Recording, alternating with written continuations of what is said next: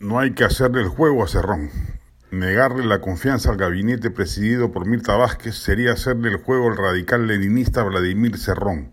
Ojalá la derecha y el centro parlamentarios entiendan que las batallas son estratégicas y no ideológicas o mucho menos fanáticas. Claramente el gabinete Vázquez supone una mejora cualitativa respecto al gabinete Bellido. Mantiene un par de nombres muy cuestionables como los ministros del Interior y de Educación, tras los cuales haría bien el Congreso en ir y eventualmente, luego de una interpelación, censurarlos. Pero el gabinete en su conjunto merece una oportunidad de gobernabilidad, más aún luego de la crisis partidaria desatada entre el presidente Castillo y las facciones serronistas de Perú Libre.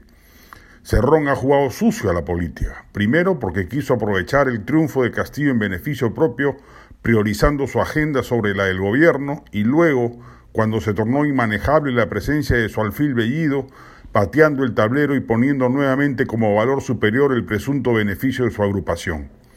A Castillo le va a hacer bien esta ruptura. Tiene ahora mayores márgenes de acción, ha ganado oxígeno. Con Cerrón y Bellido marchaba a paso firme hacia la vacancia.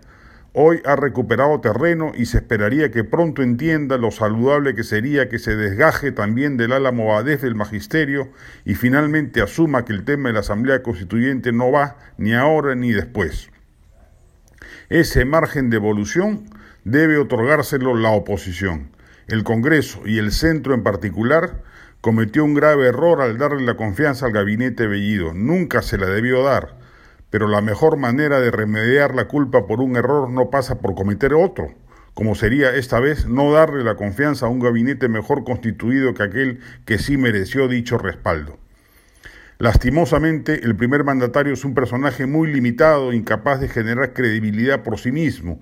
En esa medida, aun cuando se cometan todos los aciertos, separación del Moadef y descarte de la constituyente, su gobierno no será capaz de movilizar a los agentes de inversión privados los únicos capaces de lograr el propósito de la reactivación económica que según la encuesta de Ipsos de ayer debería ser la primera prioridad ciudadana. Esas son las consecuencias de votar por la izquierda en la encrucijada histórica en la que se hallaba el Perú. Será importante que el votante, lo entienda.